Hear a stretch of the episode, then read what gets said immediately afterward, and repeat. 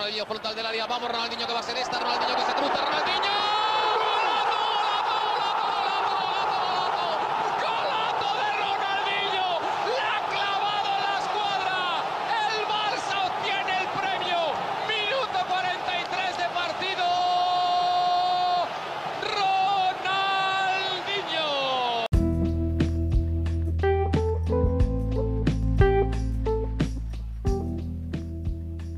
Aquí arranca el 17, un podcast de fútbol y otras cosas.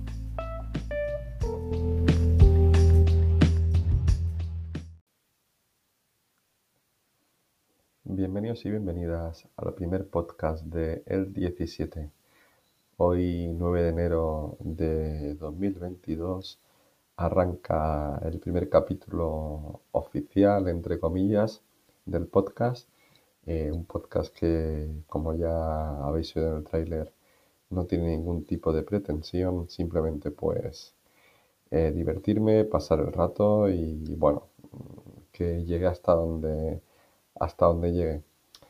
En este primer capítulo vamos a analizar el, empate del Barça ayer en el campo de Granada. Y bueno, eh, me gusta hablar de, de fútbol en general y soy muy culé del Barça. Y va a ser el contenido principal de este podcast, va a ser este, el analizar los partidos del Barça y hablar un poco y ver qué, qué podemos conseguir a partir de, de esto. Intentaré también algún día traer algún invitado, ver qué, qué podemos hacer, qué se me va ocurriendo, tengo algunas cositas en mente y poco a poco ir desarrollando. En fin, vamos al lío. Eh, hace menos de dos meses que Xavi debutó al frente del banquillo azulgrana y la verdad es que estadísticamente hablando el Barça no termina de arrancar o si no por lo menos de coger velocidad de crucero. Eh, se han ganado algunos partidos, sí es cierto, pero no termina de haber una estabilidad, eh, una evolución y parece que el equipo sigue con esta fragilidad de épocas anteriores. Son ya 11 partidos los que, los que cuenta con Xavi al, al mando del, del equipo y en estos 11 partidos tenemos 5 victorias, Español, Villarreal, Elche, Mallorca y Linares, esta misma semana en Copa. Y de estos 5 partidos la verdad que no, no ha habido tampoco grandes actuaciones brillantes. Algún ratos de buen juego, eso sí, pero no hemos encontrado un partido redondo. A estas cinco victorias se le suman los cuatro empates, Benfica, Osasuna, Sevilla y el partido de Granada de, de ayer, y dos derrotas, la del Betis y Bayern. Entonces, bueno, esta última del Bayern que supuso la eliminación de la, de la Champions League.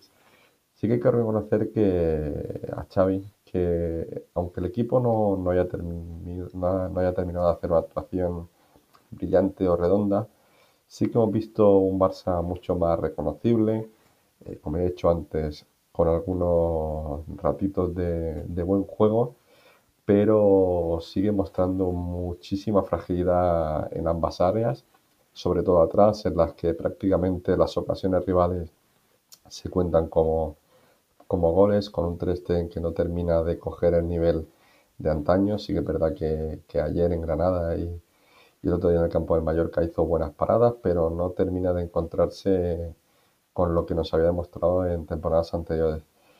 Y bueno, esta, esta fragilidad del equipo, pues la verdad que los rivales le están penalizando mucho. Y bueno, y un buen ejemplo es el partido de ayer del, del Granada.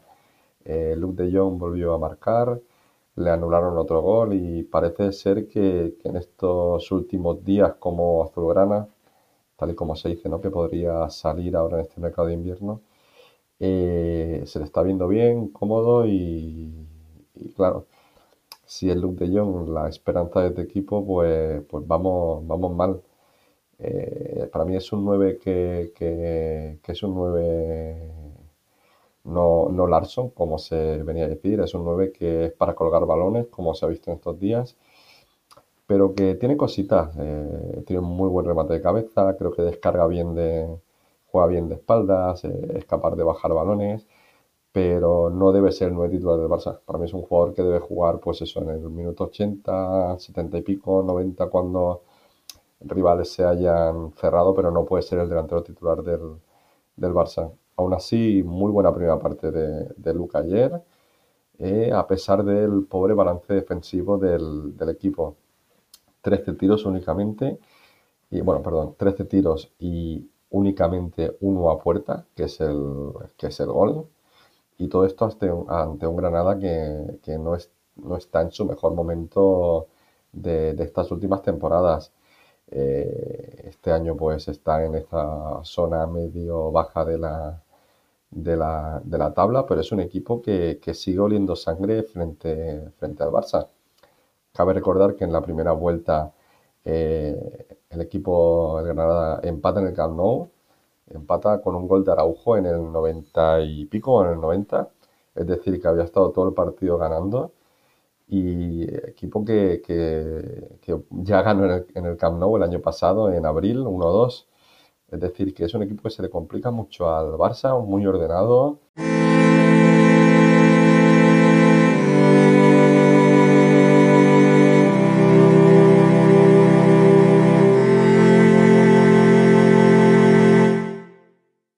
Eh, pero bueno, volviendo al partido de ayer, un poco la tónica habitual de esa temporada eh, el equipo tiene mucha calidad arriba, a pesar de todas las bajas, pero la sensación es de que pueden estar horas y horas jugando y no terminan de crear ocasiones reales de peligro. Ayer, aparte del gol, el gol anulado y una que tuvo en la segunda parte, no hay, no hay gran, grandes ocasiones, ni vemos como antes veíamos que hacíamos internacional al portero con el que jugábamos. Este año se ven poquitas paradas de los porteros rivales y es algo preocupante. De hecho, hemos contado 14 goles a favor en estos últimos partidos, lo que da una media de poco más de gol por, por partido. Si a eso le sumamos esta fragilidad defensiva que hacen de que casi en cada partido eh, te vayas a casa con un gol en contra, quiere decir que mínimo tienes que meter dos. Y por aquí vienen ¿no? los, los, los malos resultados en cuanto a puntos. Eh, pero bueno, Esperemos que cuando vuelva Ansu, que parece que ya está a punto, es un chico al que se le caen los goles de los bolsillos, y pueda debutar Ferran, esto mejore. El equipo necesita mucha más mordida arriba, mucho más gol, y creo que estos dos jugadores cuando estén bien se lo pueden dar. Veremos también qué pasa con Dembélé, que se ha visto que a día de hoy es imprescindible. Así que, no sé, veremos qué pasa en las siguientes semanas. Eh, también me gustaría quedarme con los brotes verdes. Hay cosas que sí que están funcionando muy bien. Eh, los jóvenes, Nico y Gaby, cada día están mucho más asentados en el primer equipo. Para mí, creo que son los herederos a día de hoy, si la cosa no se tuerce, pero parece ¿no? que pueden ser los herederos del 6 y el 8 del Barça, ¿no?